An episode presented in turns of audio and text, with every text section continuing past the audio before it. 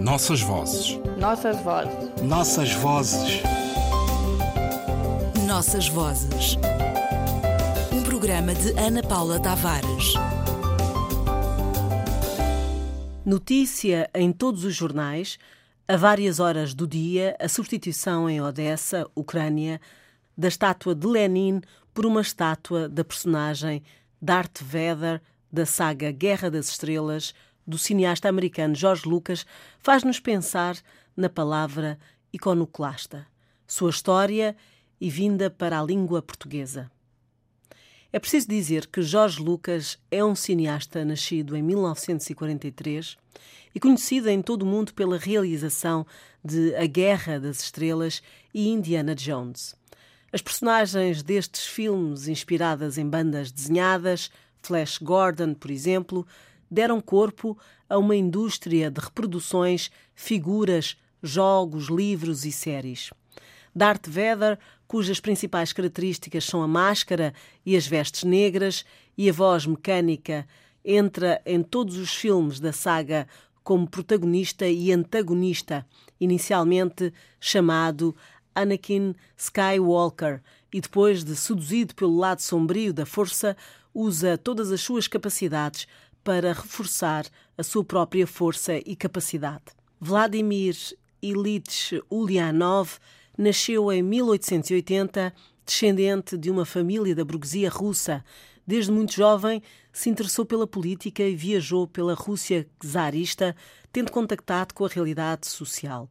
E afastou-se progressivamente dos grupos populistas que preconizavam o terrorismo como meio de abater o czarismo, acabando por aderir às teses marxistas e por se integrar em agrupamentos políticos por elas influenciados.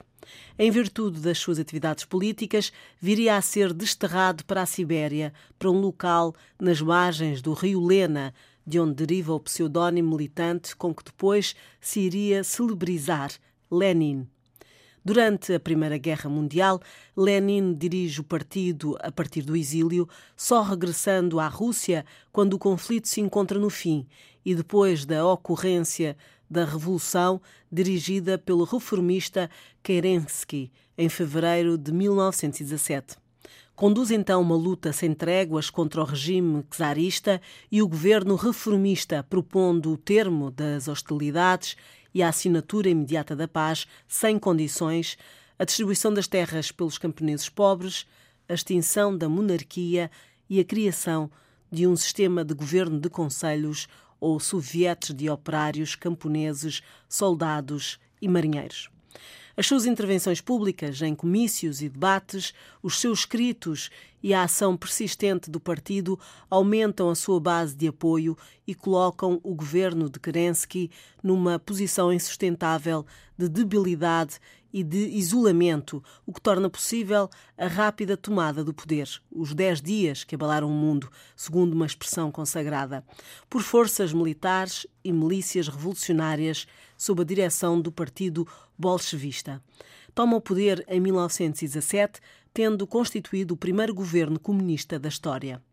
A palavra iconoclasta tem na língua portuguesa o primeiro significado de destruidor de imagens, relacionando os acontecimentos de Constantinopla, Istambul, e a atitude de alguns cristãos sectários que destruíram todas as imagens de santos no ano de 754. A palavra alargou-se semanticamente para designar hoje todo e qualquer tipo de representação, imagem ou estátua.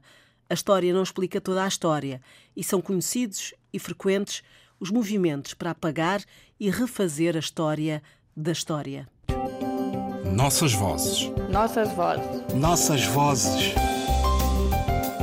Nossas vozes. Um programa de Ana Paula Tavares.